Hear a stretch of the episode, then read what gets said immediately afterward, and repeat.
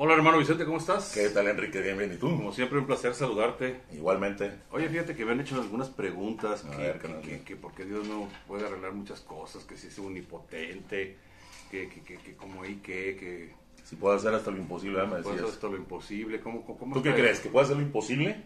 Pues claro. Pues, ¿Tú sí, qué sí, crees? sí, ¿Ustedes eso- qué creen? ¿Tu madre qué crees? ¿Que puede hacer lo imposible? Sí, sí, no, eso... hay cosas que no puede hacer. ¿Ustedes qué creen? ¿Que Dios puede hacer todo hasta Dios lo que nos imposible? hizo sin nosotros no nos puede salvar sin nosotros. ¿No? Bueno.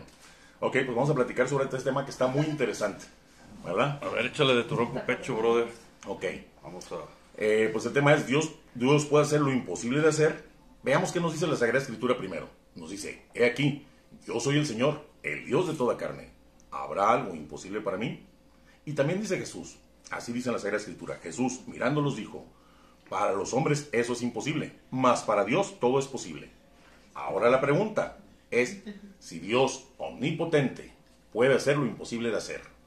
Bueno, antes de comenzar este video, vamos a ver el concepto de una palabra que vamos a utilizar mucho. Esta palabra es la palabra paradoja. Paradoja. Esto quiere decir paradoja es un dicho o un hecho que parece contrario a la lógica. Y se han hecho varias paradojas referidas al concepto de la omnipotencia, que se atribuye a Dios, al igual que a Dios se le atribuye también la omniscencia, la omnipresencia, la omnibenevolencia. Y las, formula- las formulaciones paradójicas referidas al concepto de la omnipotencia, que es lo que estamos hablando, que si Dios es omnipotente y todo lo puede, se han hecho varias paradojas referidas a este concepto que se le atribuyen a Dios igual que todo lo demás que dije. Bueno, estas formulaciones a las que me refiero, lo que pretenden hacer es cuestionar la posibilidad de que pueda existir un Dios omnipotente o que pueda existir un ser omnipotente, más bien. Eso es lo que hacen estas paradojas.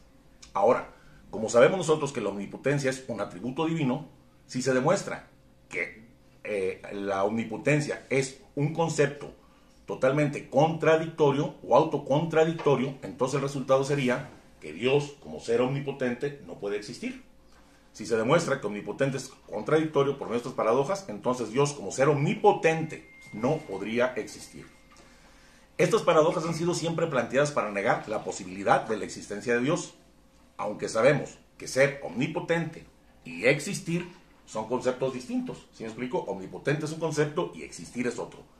Pero en el caso de Dios, en este caso exclusivamente, con negar alguno de los atributos de Él, es posible negarlo a Él, o al menos poner en duda la existencia de Dios. Existen muchas maneras de formular paradojas contra el concepto de la omnipotencia. Por ejemplo, decir, oye, ¿puede Dios crear un acertijo tan difícil que no lo pueda él mismo responder? Es una paradoja. O hacer, por ejemplo, Dios podrá hacer un círculo cuadrado. ¿O puede hacer Dios que una persona esté parada y sentada al mismo tiempo? ¿O podrá ser Dios que dos y dos sean 17? ¿Podrá hacer alguna de estas cosas? Pues al no poder hacer Dios, por eso se llaman paradojas, al no poder hacer Dios estas cosas, les da pie a algunos para decir, ah, entonces Dios no es omnipotente. Y al negar la omnipotencia, se pueden negar las otras cualidades de Dios, como omnisciencia, omnipresencia, omnibenevolencia, incluso negar a Dios. Bueno, vamos a empezar viendo una antigua paradoja que es del siglo XVI, que tiene la intención de cuestionar la omnipotencia. Y, tiene, eh, sobre todo, quiere cuestionar que Dios pueda tener este atributo de omnipotencia. ¿Verdad? Esta paradoja dice así, y es muy conocida.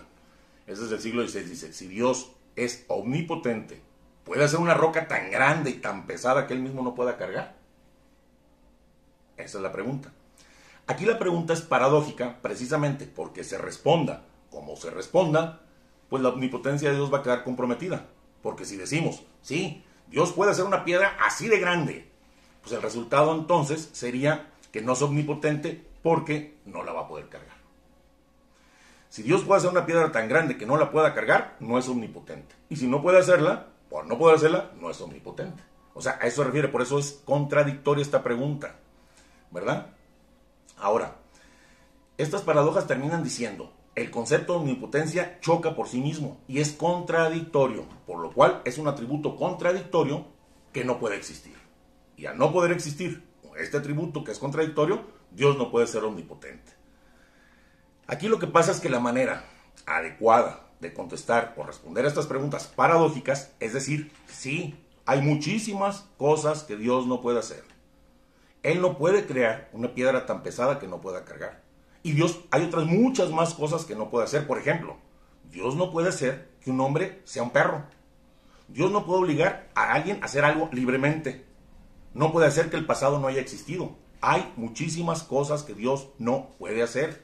Incluso vemos en la Sagrada Escritura muchas cosas que Dios no puede hacer. Nos dice la Sagrada Escritura que Dios no puede olvidarse de sus hijos, que Dios no puede odiar, que Dios no puede pecar, que Dios no puede equivocarse, que Dios no puede morir, que no puede dejar de existir o no puede crear otro Dios igual que Él.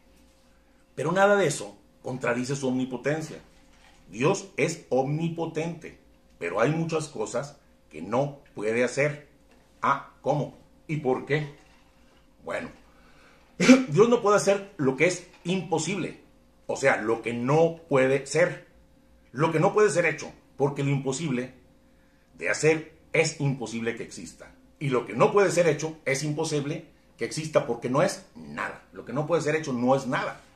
Por eso estos cuestionamientos absurdos solo son un juego de palabras absurdas y contradictorias, como el decir que Dios haga un círculo, este, que haga un círculo cuadrado. Sabemos que un círculo cuadrado no se puede hacer, pues un círculo cuadrado no es nada. Un círculo cuadrado no es nada, sino solo un juego de palabras sin sentido. Esta paradoja de la piedra y otras muchas más son contradictorias, pero son contradictorias al interior de la propia pregunta. O sea, la contrariedad está en la pregunta. Aquí es la pregunta la que no tiene sentido y no la omnipotencia divina. Y es que esta paradoja de la piedra no tiene sentido. Pues porque Dios no puede crear algo Dios no puede crear algo, para empezar, que niegue su propia omnipotencia. Eso no indica impotencia, sino lo contrario. Reafirma su, omnipotencia. Si Él no puede crear algo que niegue su omnipotencia es porque es omnipotente. Entonces esto en vez de negarlo, reafirma su omnipotencia. Pues no es posible hacer que exista una piedra tan grande que rebase, como Él es omnipotente en todos los sentidos, tiene una fuerza infinita. Y no puede ser una piedra tan grande que rebase su propia fuerza infinita. No puede existir algo más grande que el infinito. ¿Y esto qué hace? Afirma la propia fuerza infinita y omnipotencia de Dios. Y al estar la contradicción dentro de la misma pregunta, la respuesta es, aunque Dios tenga todo el poder, no puede hacer algunas cosas porque van en contra de la definición de las mismas cosas. ¿Verdad, Giovanna? Esto es algo filosófico, es filosofía, es pensar, es elemental. Yo siento que sí las puede hacer más. No, vamos a continuar. ¿Qué te parece que terminando el tema? así de fácil, sí, pero ¿qué te parece que terminando el tema? Así como el otro que terminamos, tú mismo decidiste si, la inseminación artificial era buena o no, por ti mismo. Vamos terminando el tema y tú me dices. Te voy a hacer la pregunta al final. Ok, bueno. Los que dicen que la omnipotencia no puede existir, pues es contradictoria en sí misma, que no puede existir porque es contradictorio. Es que es contradictorio que alguien sea como omnipotente y no pueda hacer unas cosas y pueda hacer otras. Es, es contradictorio el mismo, el mismo concepto de omnipotencia. Los que dicen esto cometen un grave error. Lo que pasa es que estas personas desconocen el real significado de omnipotencia. El real significado de omnipotencia, omnipotente viene de dos vocablos, que es omni, que significa todo, y potente, que significa poder. Y el poder es referido a poder, o sea, a todo lo que puede ser. El poder está referido a lo que puede ser, a todo lo que puede ser posible. La omnipotencia no significa poder hacer cualquier cosa, incluyendo lo absurdo, lo contradictorio, lo ilógico, sino que significa poder hacer todo lo posible, todo lo que puede ser, todo lo que puede existir y todo lo que puede ser hecho. La oración de que, porque mucha gente dice, la oración de que Dios dice, Dios puede hacer cualquier cosa, solo puede ser o puede existir esta oración si añadimos enseguida que implique la perfección del verdadero poder. Porque el poder está referido a lo que puede ser, a lo que puede ser hecho. Entonces, Omni es todo lo puede en lo que puede ser hecho, en lo que puede existir. Bueno, ok. La oración de que Dios puede hacer cualquier cosa, acuérdense siempre, tiene que decir antes que implique, que implique la perfección del verdadero poder. Así lo dice Santo Tomás de Aquino. Él dice así, dice, comúnmente se confiesa que Dios es omnipotente y a pesar de ello, no parece fácil asignar la razón de omnipotencia, ya que caben dudas acerca, acerca de qué cosas sean las comprendidas en el enunciado Dios todo lo puede. Lo más exacto, dice Santo Tomás, es entender que Dios puede todo lo posible y que por eso se llama omnipotente. Y dice Santo Tomás, nada que implique una contradicción cae bajo la omnipotencia divina. Lo contradictorio no está sujeto a la omnipotencia divina. Y el no poder hacerlo no es por insuficiencia del poder divino, del poder de Dios, sino porque no puede tener razón de ser, ni siquiera posibilidad de ser, poder existir. Y por eso lo correcto aquí es decir, esto no puede ser hecho, y no decir Dios no puede hacerlo. Esto no puede existir. Es una ilógica, es un absurdo, es un contrario, es algo que no es nada, no puede ser hecho. No que Dios no lo pueda hacer. Ahora, aquí cabe aclarar algo muy importante. Si Dios puede hacer lo imposible para el hombre o para los ángeles, es porque esto es posible.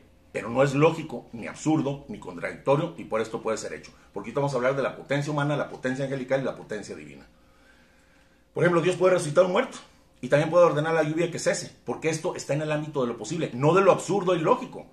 Como decir que un hombre esté parado y sentado al mismo tiempo, que obligues a alguien libremente a hacer algo. Es que eso no es nada. Se puede bilocar, ¿no?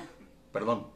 Puede haber una bilocación. No, no, Dios no en un lugar está sentado y en otro lugar está parado. No, no, no, no, no. Dios no puede hacer que un hombre, no que un hombre, en varias representaciones, que un hombre esté parado y sentado al mismo tiempo. O sea, que yo esté parado y sentado al mismo tiempo no lo puedo hacer. No puede ser que yo sea un hombre y un perro a la misma vez. ¿Me explico? O sea, son cosas que no pueden existir, que no pueden ser hechas, que van contra la lógica. Y por este tipo de preguntas y paradojas quieren decir que la omnipotencia de Dios no existe. Bueno. A esto se refiere Santo Tomás cuando dice, la potencia se refiere a lo posible. Y dice que la omnipotencia es la totalidad, toda la fuerza, toda la plenitud de la potencia del poder. Pero siempre referido a lo posible y no a lo que sea ilógico o absurdo. Ahorita vas a entender por qué. Que Dios pudiera ser lo que no puede ser hecho sería contradictorio y absurdo. Pues omnipotencia significa poder hacer cualquier cosa, incluyendo, significaría, puede hacer cualquier cosa hasta lo ilógico y lo contradictorio. Esto está mal. Sería un, atributo de Dios contradictorio e imperfecto, que iría contra su omnisciencia divina, que lo conoce todo y no puede equivocarse. Y es que es imposible, imposible que exista alguien que haga lo que no se puede hacer. No lo que no exista, porque Enrique dijo, es que no existía, pero eso era posible de hacer imposibles e ilógicos de hacer, no, no puede ser que 2 y 2 sean 7 porque jamás van a ser 7. Es un juego absurdo de palabras. Puede ser lo que no existe, sí, mas no lo imposible de hacer, que es muy diferente, es que ahí es donde nos confundimos. ¿Por qué no puede hacer lo que no puede existir? Porque no es nada. No es nada. Es algo ilógico y contradictorio. Y él mismo, si es omnisciente, pensante, no puede ser algo ilógico y contradictorio. A ver, por ejemplo, Giovanna, Dios puede ser un Kikirram. ¿Qué es eso? ¿Puede hacer un Kikirram, o no? Pues ¿Tú crees que sí? No sé qué es eso. No, claro que no. Porque un Kikirram no es nada. No existe, no es posible. No existe, o sea, no es nada. Esa palabra no significa nada. Por eso no puede ser hecho. Pues es un juego de palabras sin sentido, como todo lo mismo que dijimos. Son palabras sin sentido. No puede ir en contra del mismo, su naturaleza de lo que no puede existir. Porque precisamente por eso es omnisciente. A ver, por ejemplo, es como que yo diga aquí a, a Jamie. A ver, Jamie, hazme un favor. Sírvele, por favor, este, un café a la esposa de mi amigo soltero. Puede servir un café. Pero si mi amigo soltero no tiene esposa, ¿cómo le va a servir un café a la esposa? Es un juego de palabras sin sentido. explico lo mismo que están diciendo aquí. No puede ser que le sirva un café a la esposa de mi amigo soltero, que nunca se ha casado.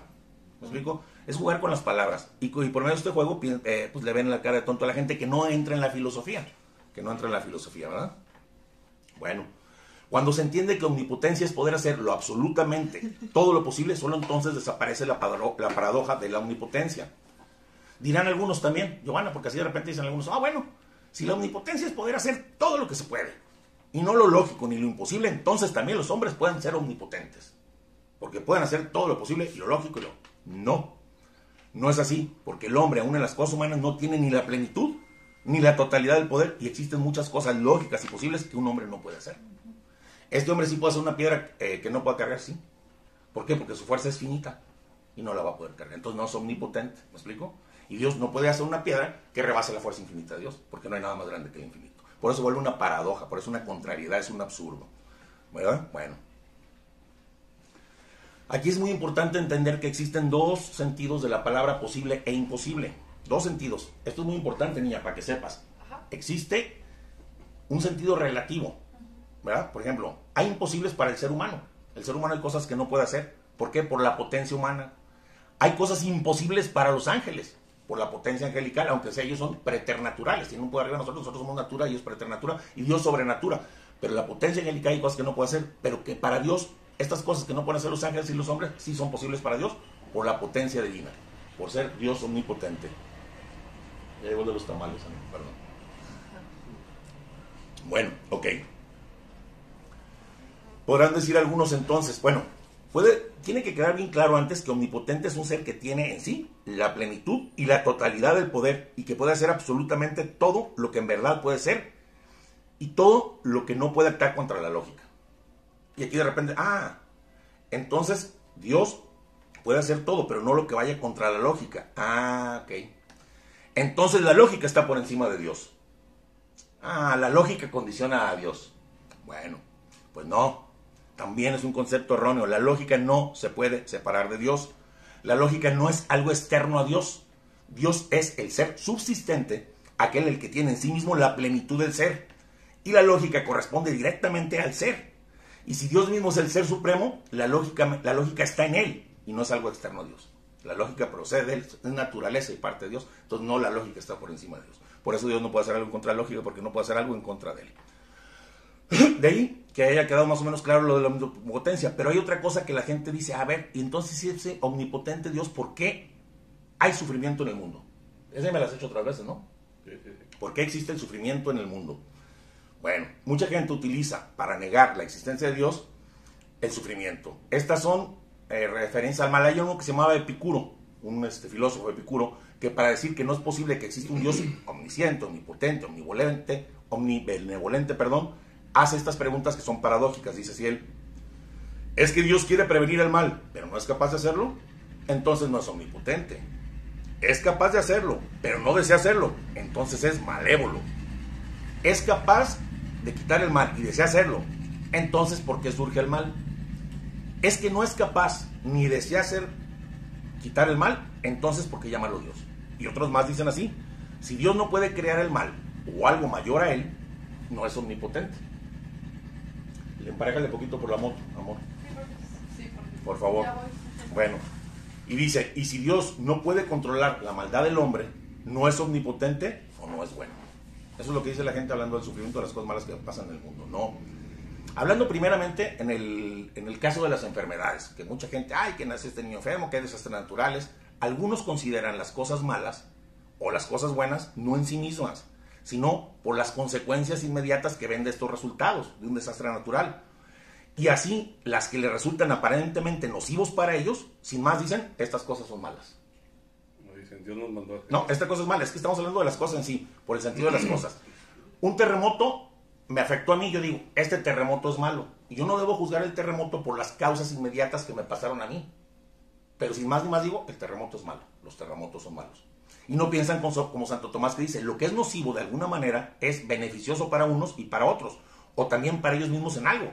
Probablemente este terremoto en algo me sirvió. Y vamos a explicarlo ahorita detalladamente y fácilmente para que lo entendamos, con un cuentito un cuento muy padre. Existe un cuento que nos puede ayudar a entender esto y aprender de las adversidades, ¿verdad? Para saber que de repente lo que es nocivo de alguna manera para unos y para otros también es beneficioso para unos, para otros, o para esta misma persona que supuestamente esa catástrofe natural o esa enfermedad era nociva y la llamó mala, puede haber sido buena. Este cuento nos puede ayudar a entender esto y aprender de las adversidades a las que por lo general calificamos como malas, pues muchas veces la vida nos trae situaciones y experiencias desagradables que no sabemos cómo manejar. Y esto nos da rabia, nos crea impotencia, incluso nos ponemos como víctimas de la situación. Pero este cuento nos va a ayudar a entender que no se debe juzgar inmediatamente. Y el cuento dice así, érase una vez un anciano. Era un anciano labrador que tenía un viejo caballo para cultivar sus campos. Pero un día el caballo se le escapó. Se fue a las montañas. Y los vecinos del anciano, pues él lo ocupaba para cultivar su campo, y los vecinos del anciano labrador se acercaron a la granja para condolerse con él y lamentar su desgracia y le decían, Híjole, mano, qué mala suerte. Tu único caballo se ha escapado. A lo que el sabio anciano le respondió, ¿mala suerte? ¿Buena suerte? ¿Quién sabe? Unos días más tarde, el caballo volvió a las montañas trayendo consigo una manada de caballos salvajes, tantos que no cabían ya en la granja del Señor. Le llenó la granja de caballos. Entonces los vecinos vinieron con él a felicitar al labrador diciéndole, ¡qué buena suerte! Tu caballo regresó y además trajo consigo un montón más de caballos. A lo que él le respondió, ¿Buena suerte o mala suerte? ¿Quién sabe? Cuando el hijo del labrador intentó domar a uno de aquellos caballos salvajes que habían caído, llegado, este caballo lo tiró al suelo y le rompió una pierna al hijo. Y entonces todo el mundo consideró esto como una desgracia por el efecto inmediato, por lo que fueron de nuevo a decirle al anciano, qué mala suerte que tu hijo se ha roto la pierna. A lo que el viejo labrador, y sabio, se limitó a decir, mala suerte o buena suerte. ¿Quién sabe? Y una semana más tarde, el país entró en guerra y fueron reclutados todos los hombres jóvenes que encontraban perfectamente en buenas condiciones, este sano, este sano, vámonos a la guerra, a la guerra, a la guerra. Y cuando vieron al hijo labrador con la pierna rota, pues obviamente lo dejaron tranquilo no se lo llevaron a la guerra. y se libró de la guerra y de posiblemente morir. Pregunta, ¿buena suerte? ¿Mala suerte? ¿O quién sabe? Bueno, espero que, que, entendamos esto un poco, por eso este cuento. Si entendemos esto podemos saber, por ejemplo, que un accidente puede ser bueno o malo. Por ejemplo, si, si alguien va caminando por la calle y de repente lo asaltan y le quitan su cartera y en, en ese asalto pierde tantito tiempo, o, al revés, una persona va, no sé, manejando su carro, digamos así, y antes de llegar al trabajo, unas 4 o 5 cuadras antes, eh, se le poncha el carro, o choca, o le da un pequeño golpe, y se baja y pierde tiempo. Resulta de que el efecto en ese momento es nocivo es malo para él. Buena suerte, mala suerte, quién sabe. Pero qué tal que al llegar al trabajo lo estaba esperando una persona para asaltarlo y quitarle la vida. Entonces este accidente, que aparentemente fue nocivo, el efecto primero, por el efecto primero lo juzgar es malo, no, espérame, pero te evitó algo más. Y Dios es así, Dios cree más allá. Haz cuenta, esta es una, una esquina, pon, pon, pon, tu mano aquí, tu dedo aquí, el tuyo aquí, aquí. Ahí estoy parado yo, y pon el dedo acá arriba. Acá está parado Dios, y Dios ve lo que te va a pasar acá a la vuelta. Si explico? Entonces, por eso permite algunas situaciones que aparentemente, pues, mala suerte, buena suerte, solamente Dios lo sabe. Para empezar a decir, porque las cosas las consideramos como malas por el primer efecto, el efecto inmediato que viene, ¿verdad? Bueno uno no puede ver más allá, uno no puede ver el efecto final de aquel acto. Por lo general lo cataloga como malo y dice, si Dios es bueno, ¿por qué no evitó este mal primero en mi vida? Es que no está viendo el efecto final de la situación esa, de esa enfermedad. No está viendo la conversión, no está viendo la salvación, no está viendo las otras cosas que les evitó. No podemos nosotros saber o determinar las cosas malas o buenas nada más por lo que en ese momento fueron nocivas para nosotros. Un aguacerón que de repente me hizo empaparme a mí y digo, qué mala suerte, y esto, es algo malo, es una maldad de la naturaleza, porque ve, me enfermé de gripa, sí, pero este aguacerón hizo que la cosecha que no estaba dando eh, rebotara y aquel campesino le sirvió. Entonces no todos los actos son malos y no los podemos juzgar por el efecto inmediato, ¿verdad? A pesar de Dios ser todopoderoso y de odiar al mal, Dios permite que sea el mal de acuerdo a sus buenos propósitos. Es que Dios tiene un propósito para todo. Él utiliza ciertos eventos malos para el desarrollo de sus propósitos, como cuando ocurrió la maldad más grande que pudo haber ocurrido en el universo. ¿Cuál es? La maldad más grande que pudo haber hecho el hombre y que pudo haber ocurrido, ¿cuál ha sido? Físicamente hablando. El matar a Jesucristo, el Hijo de Dios, colgado en una cruz, los pedazos. Fue la maldad más grande. Dios la permitió, sí. Porque servía para sus propósitos. Dios no lo ordenó, lo permitió. En su eh, visión eterna, que tiene un eterno presente, él vio lo que iba a pasar cuando Jesucristo viniera al mundo. Más él no lo mandó a hacer y lo permitió porque él sacó el mayor bien. Darnos la vida eterna nuevamente a todos, quitarnos la condenación eterna y regresarnos todas las gracias a ser los hijos de Dios. Entonces, por eso Dios, para sus planes, para sus propósitos, permite ciertas cosas que para nosotros son malas. Por eso Dios permite el mal, porque no nos ama, no. Sabemos que la muerte de nuestro Señor Jesucristo, Dios la permitió por su omnibenevolencia. En este mundo no alcanzamos, yo no creo que ni Gary, ni yo, ni nadie alcancemos a ver el más allá, la vida eterna. Ninguno de nosotros alcanzamos. Y por esto no podemos valorar un acto, consecuencias aparentemente nocivas en este momento siempre como un mal pues nada se puede valorar hasta que termine, hasta que se dé el efecto final al que llevará ese acto. Si explico? No puedes juzgar un libro empezando las primeras hojas. Espérate, todavía no se acaba. A veces la gente me está diciendo mal, espérate, permíteme, todavía no termina la historia. Al final vamos a juzgar el acto final, perdón, el efecto final de ese acto. Por ejemplo, la historia de Job. Ahora sí abre el amor porque entró calor. Job, bueno, amor, luego te voy a leer la Biblia. a decir, mira, el papá no le lee la Biblia a la niña. Del libro de Job. Bueno. ya se te olvidó, amor. Bueno. Ok, la historia de Job, sus amigos juzgaron que todo lo que estaba pasando era un acto malo, por las desgracias que le ocurrieron. Ellos adelantaron el efecto final juzgando, juzgando un, como mal un bien que le estaba pasando a Job. Y así hoy también, las enfermedades, las pérdidas de seres queridos, las estrecheces económicas, pueden juzgarse adelantándose el efecto final como un mal. Todo puede juzgarse como mal, sin entender que pueden ser un camino para la santidad. O puede Dios limpiarnos o evitarnos un terrible purgatorio o puede hacernos voltear nuestra mirada a Dios, o puede hacernos más humildes o practicar más virtudes. ¿Qué tal que cuando alguien sufre esto en la tierra no vio el efecto final y el efecto final era su condenación eterna y Señor, por esto me salvaste, gloria a Dios, por lo que pasó en la tierra? Yo no debí haber juzgado ese acto como que era bueno tuyo como malo. Entonces, por eso, ¿por qué Dios permite cosas malas en el mundo? Bueno, porque lo usamos como malos porque no vemos más allá. Como dicen, bendita enfermedad.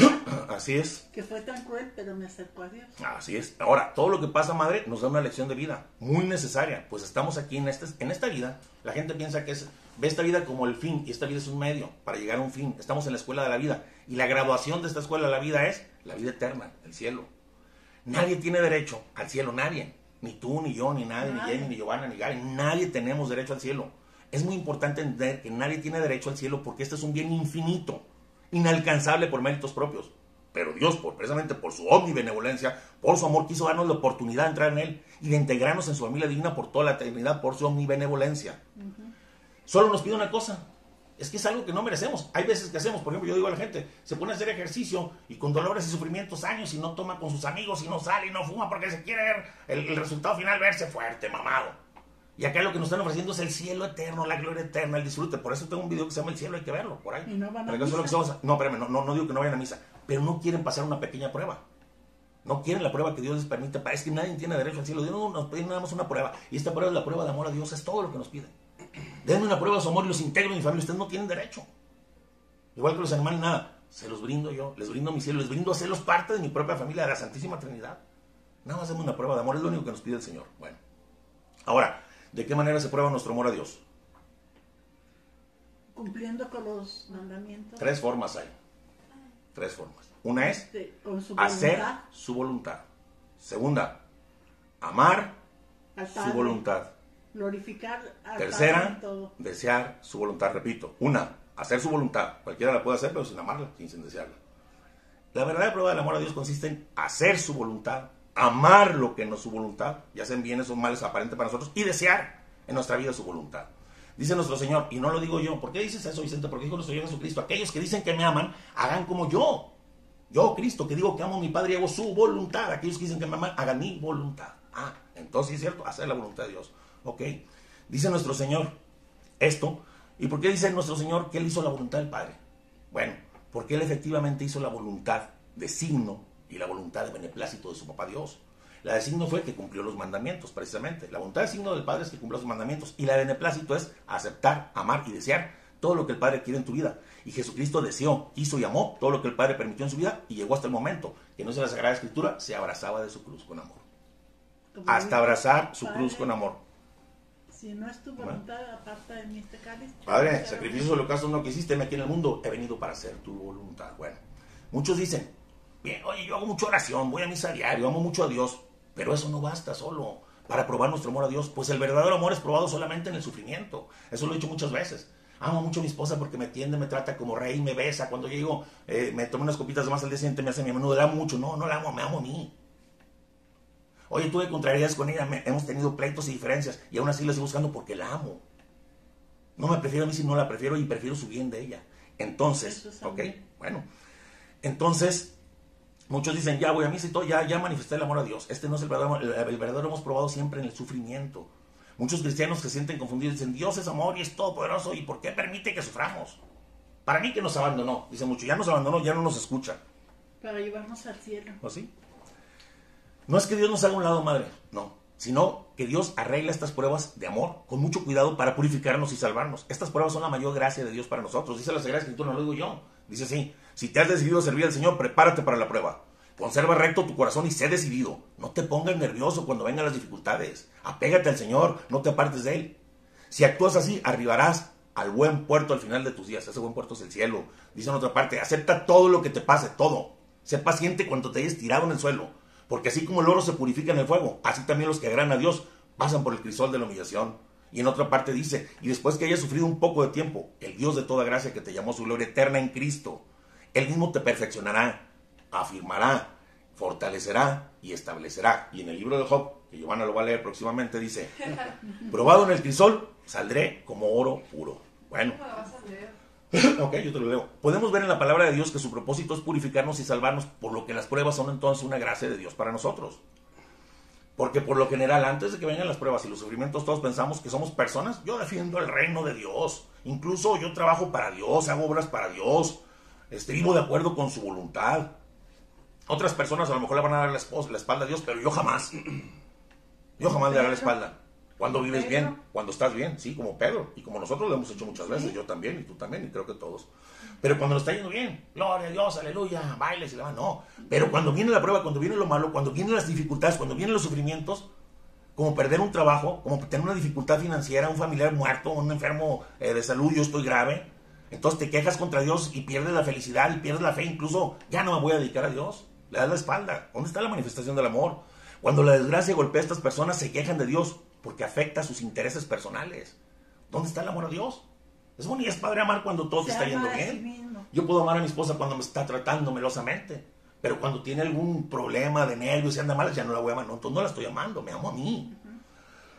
Cuando Dios actúa de acuerdo con su visión de cómo deben ser las cosas, la gente le da gracias o la alaban. Alabaré, alabaré. Pero cuando Dios no hace lo que ellos quieren, se quejan, incluso traicionan al propio Dios.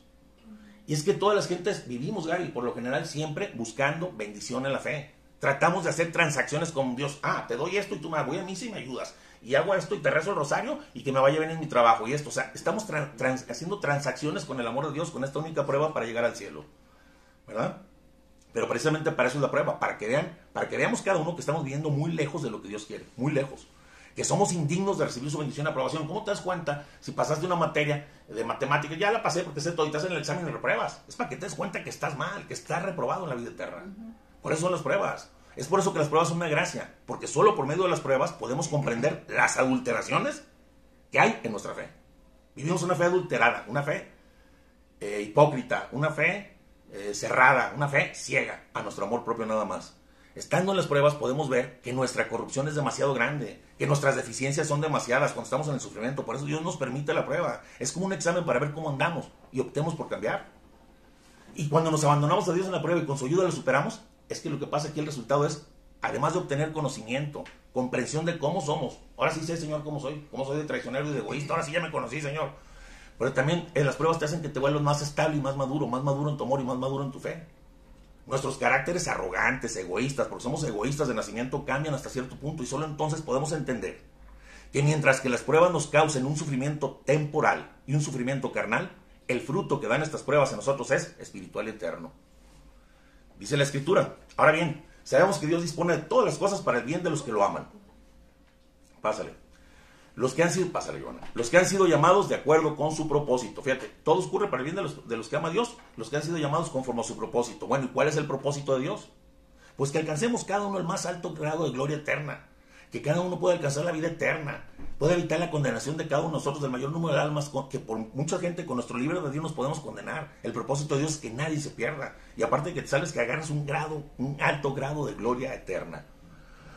Y todo esto es gracias a la omnibenevolencia divina y no porque sea insuficientemente benevolente. Dios no es bueno, es que no, es que depende cómo lo mires.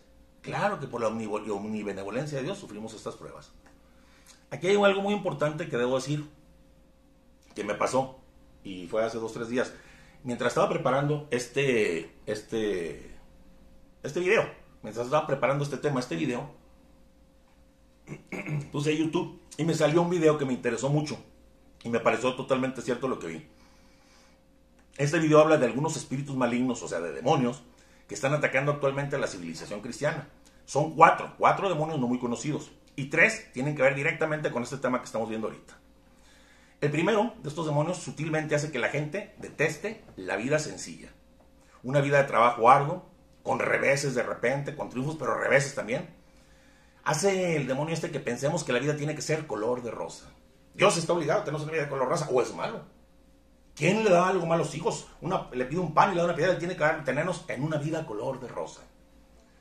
Y cuando no es así, la gente se, se resiente, se llena de desesperación, hasta se enferma. Y es lo que hace pensar este demonio a todos, que solo por existir tenemos derecho a eso, que Dios nos tiene que conceder todo lo que queramos. Si no, Dios está fallando. Es lo que le decía yo a Gary. Nosotros tenemos la obligación de concederle a nuestros hijos todo lo que quieran.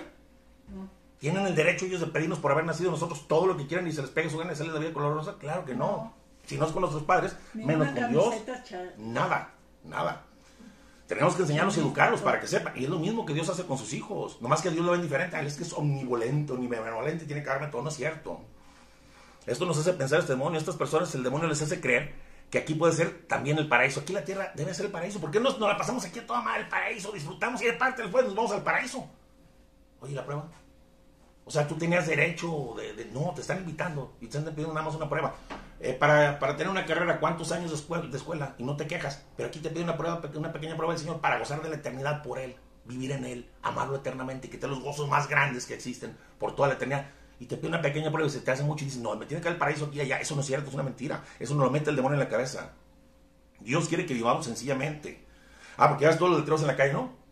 Vive en el cielo, el paraíso, tú lo mereces. Soy totalmente, digo, para no meter marcas. Y yo, y mereces, y esta cacho tu perfume, soy lo que valgo, soy lo que quiero, y todo te merece. O sea, te meten tanta información de que todo lo debemos de poseer, todo lo debemos tener en vez de una vida sencilla, de trabajo, una vida amando a Dios. No está mal aspirar cosas buenas y no está mal aspirar la alegría. Dios te las quiere dar, pero Dios no quiere que veas este mundo como el paraíso y que te quedes en el camino pensando, aquí es, aquí ya llegué.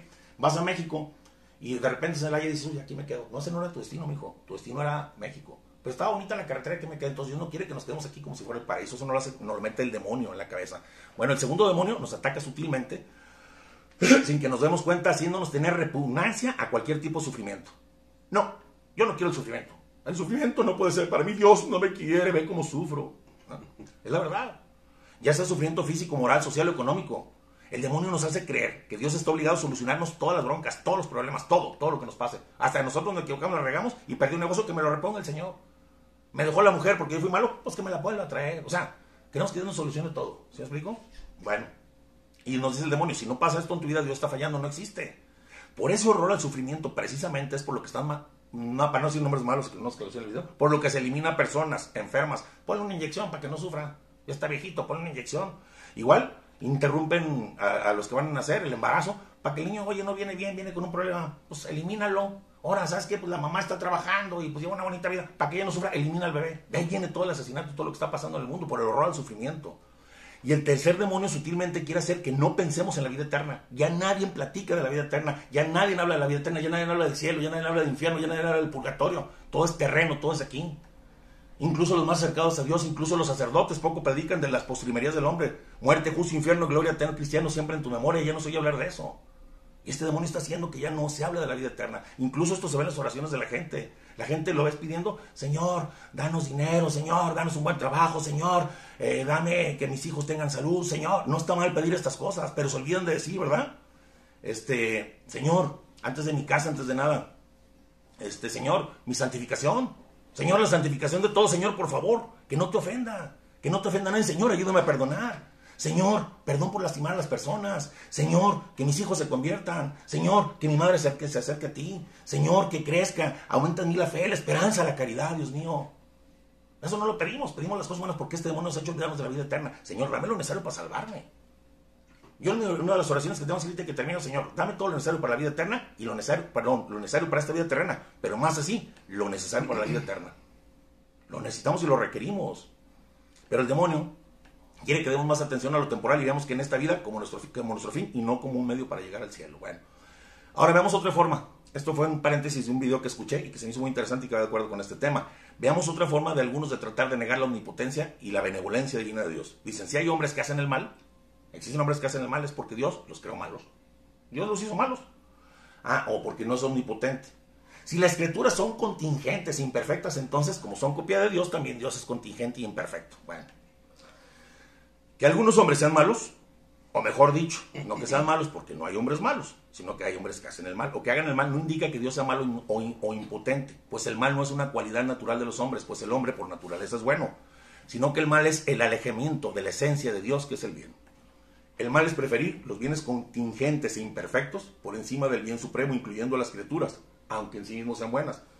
Porque van a decir muchos, oye, ¿y por qué dices que las criaturas te pueden alejar de Dios y las criaturas no son malas? Bueno, ¿Por qué nos alejan de Dios las personas, los seres humanos, nuestros hijos, nuestros padres, nuestros hermanos? ¿Por qué nos pueden alejar de Dios son malos? Porque amamos a estas personas fuera de Dios. Hacemos mal uso de estas personas.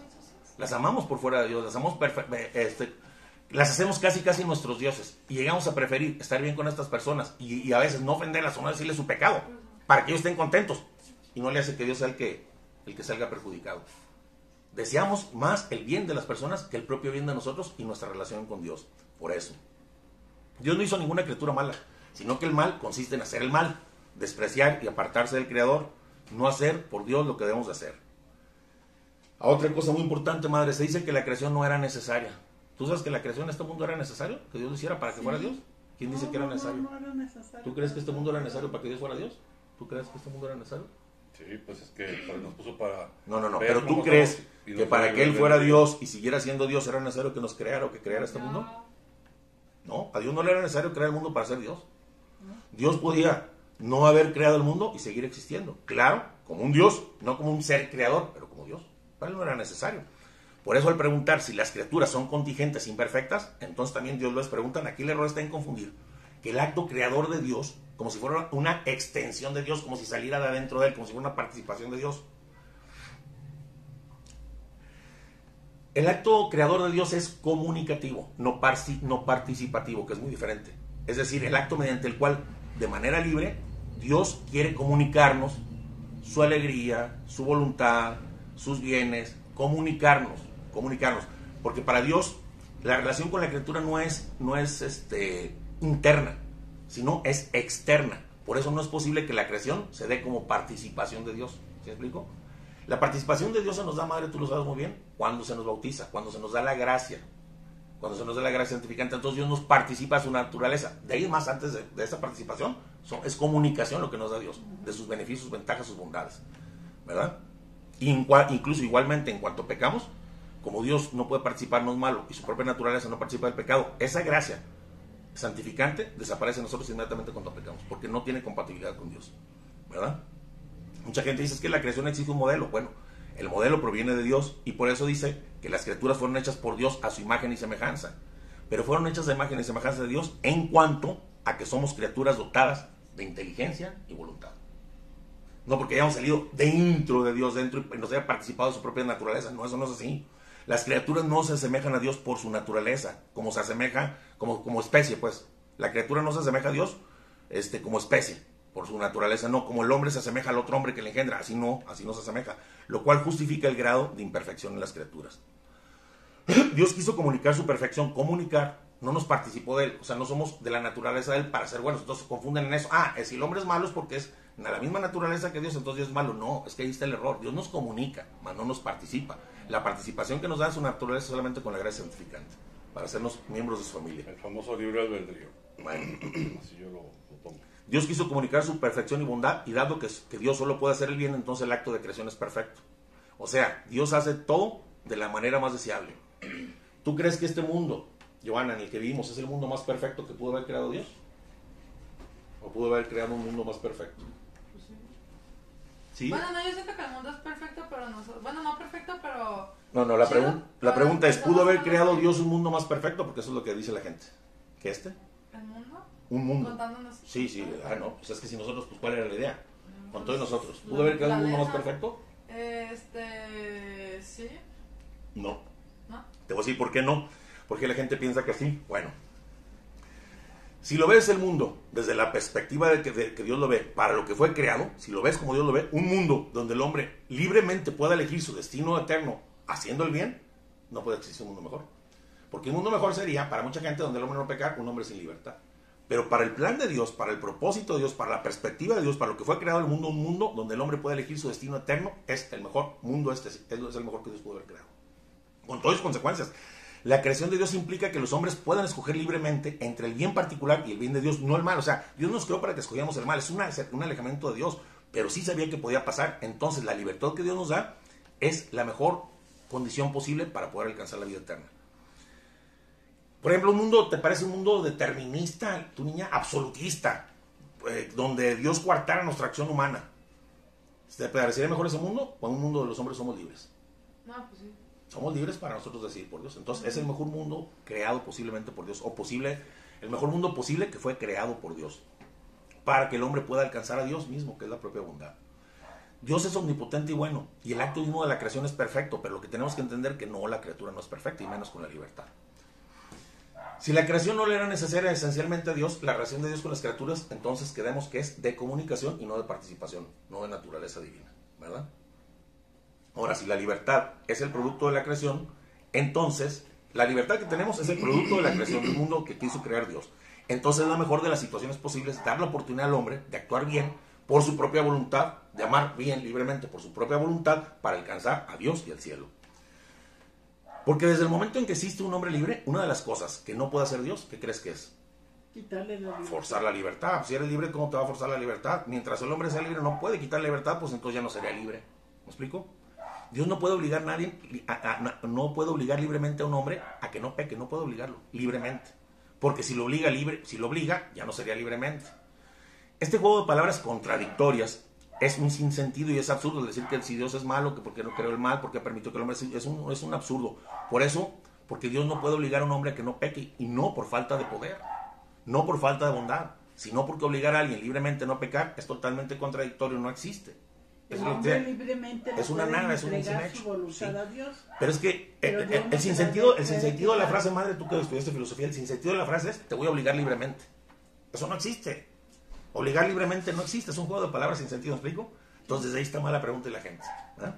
Dios no puede, amar, no puede obligar a nadie tampoco a amarlo libremente, pues al obligarlo ya no será libre. Es un, es un contrasentido que no puede ser hecho y al estar fuera de lo posible no recae sobre la omnipotencia divina ni sobre la omnivolencia, omnibe- omnibenevolencia divina, como dice Santo Tomás.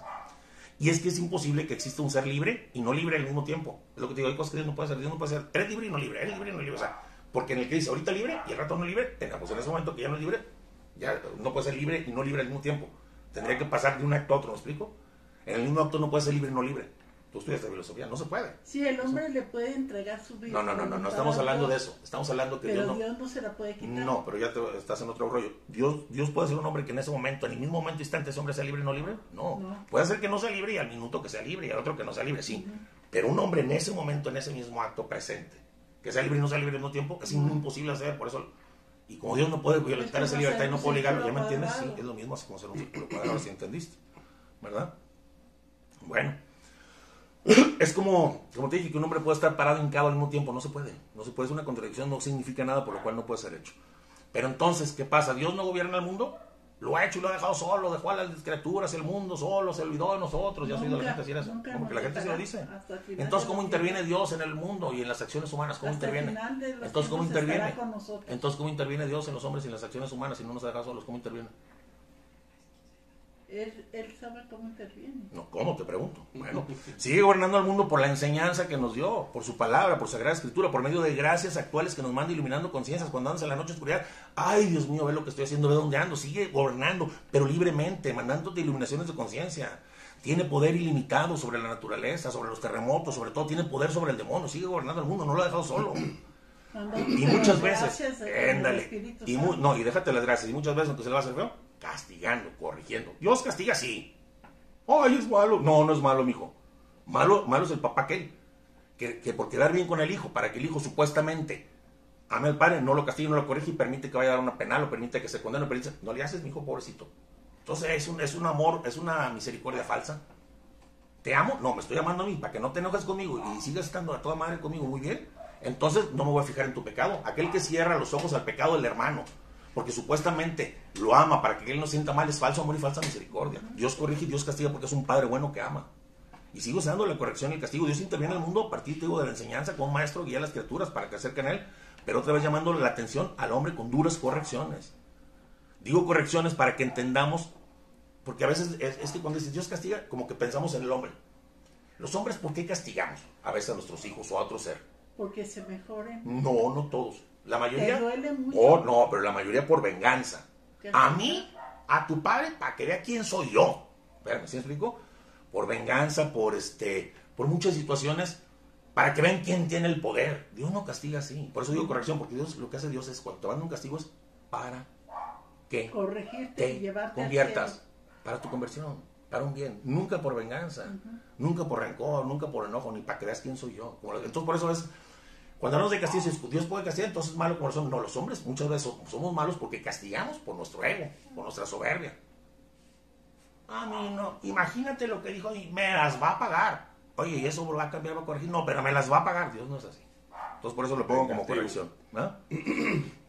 El castigo que inflige a los hombres a otros muchas veces no es para corrección, sino para venganza. No es para obtener conversión, sino solo para satisfacer su propio ego. Algo muy diferente.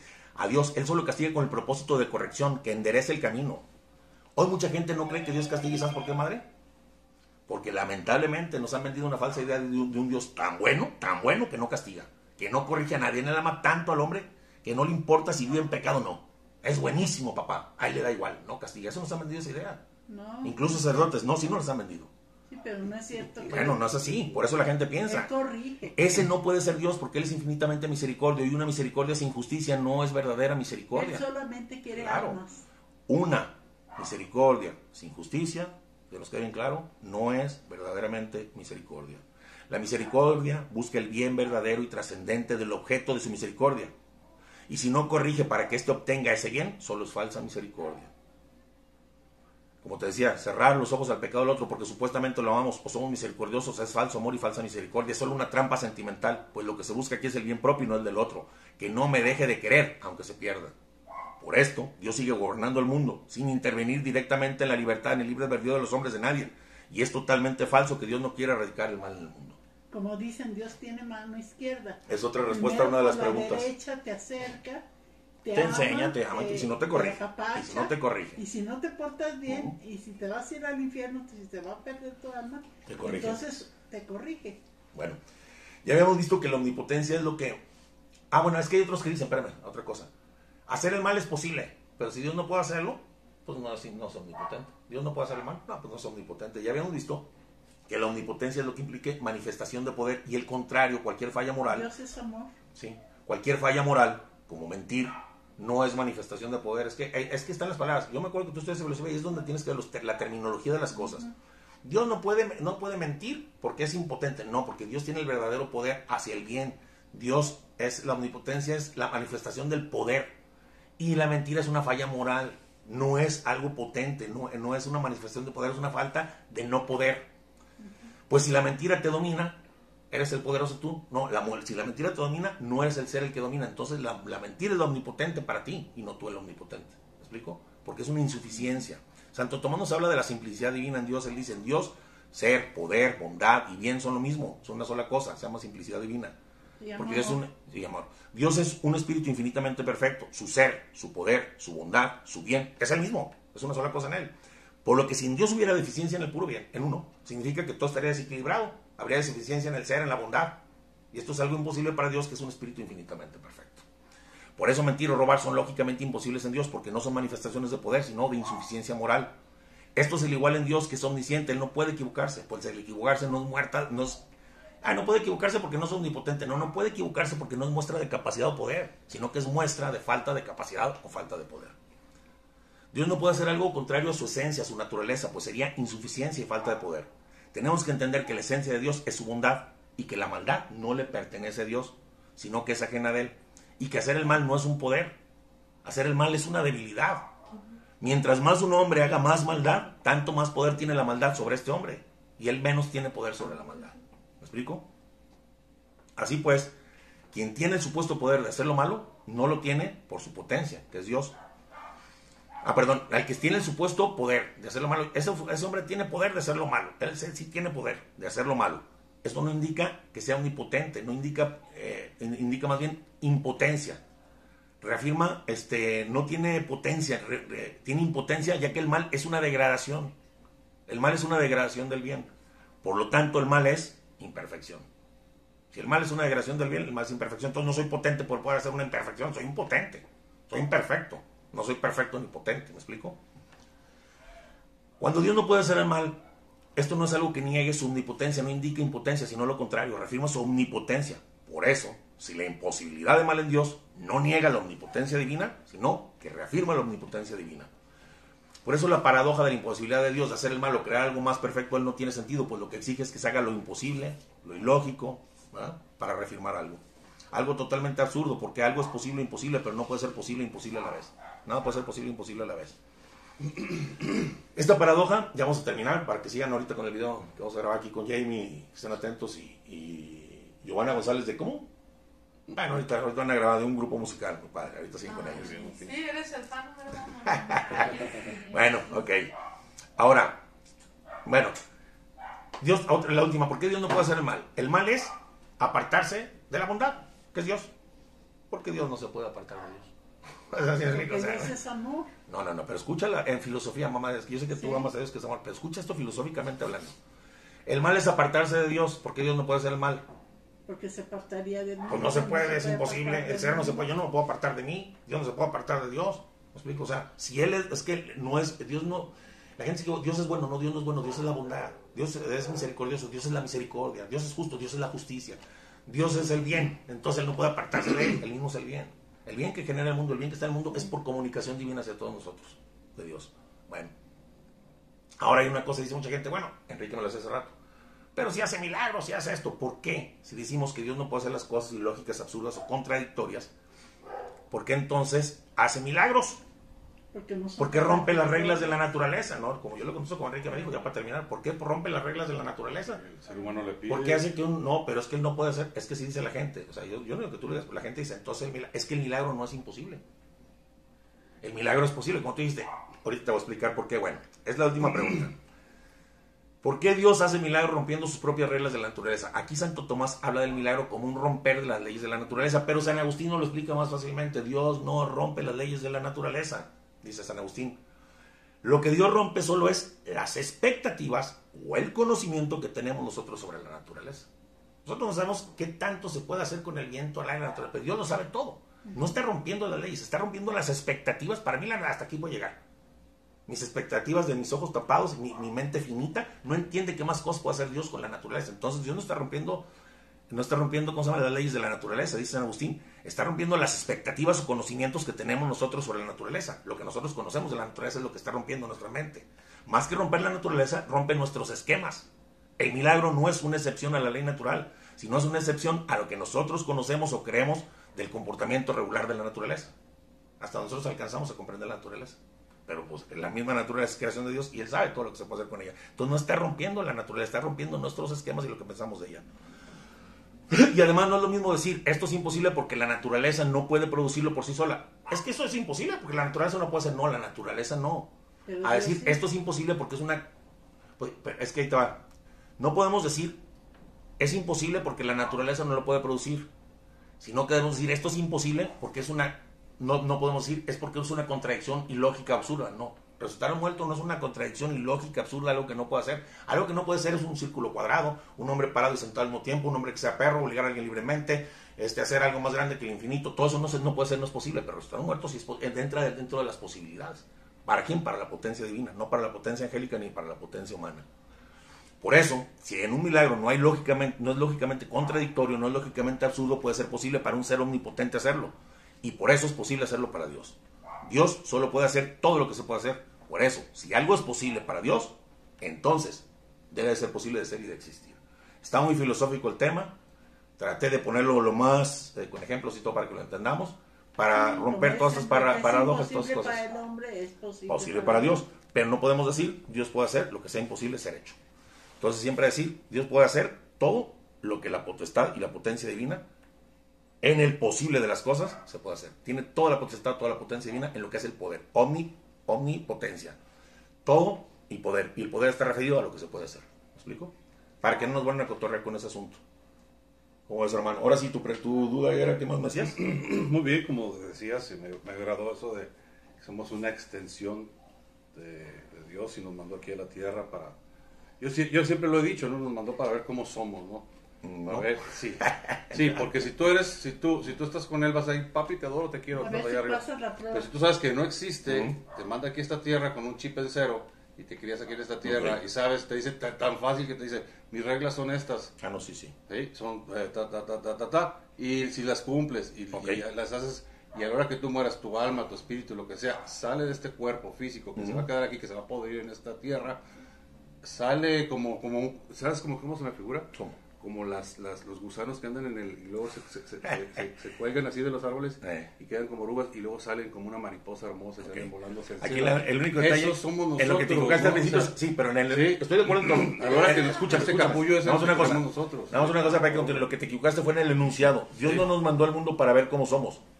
Nos permitió estar al mundo y nosotros somos los que podemos ver cómo somos. Dios ya sabe Nos cómo somos. el famoso Sí, pero escúchame. libre Es lo que hablamos de ama. Es que en las palabras, ¿sabes? Por una palabra mal dicha es contradictorio. Dios no puede mandarnos para ver cómo somos porque entonces no sería omnisciente. Dios sabe cómo somos. Más bien, nosotros mismos tenemos que autovalorarnos y saber cómo somos, no que Dios nos conozca. nos Conocernos y ver en nuestro imperfecto qué podemos cambiar para estar con Él. Es muy diferente a que Dios malos, conocer, sí. cochinos, puercos, lo que queramos ser, para después ser juzgados en el librito que dijimos una vez. No hay vuelta de hoja. Tú eres el propio actor de ese librito y estás anotando día con día lo que tú haces. Y cuando te mueras y salgas de este cuerpo físico hacia él, te van a leer ese librito y ya no hay borrón ni cuenta de hoja. Eso es a lo que yo me refiero. Sí, es el ahorita famoso libro del albedrío. Muy bien. sigue la entrevista porque no has terminado. Y luego sigue la poesía de mi Ah, No, mamá. pero, a pero- no, no, no, no. Ah, no, este se va a hacer aparte de la entrevista. Sí, no, no, no, ¿cómo crees? Oye, ¿qué crees? No sé, no, no se estaba grabando. Ah, pues empezamos otra No, nos vemos, mis amigos. Este, como siempre, cualquier cosa, estamos a sus órdenes. Vicente González Álvarez. amigo Chente y. Quique. Bye, bye. Bye, Nos bye. vemos.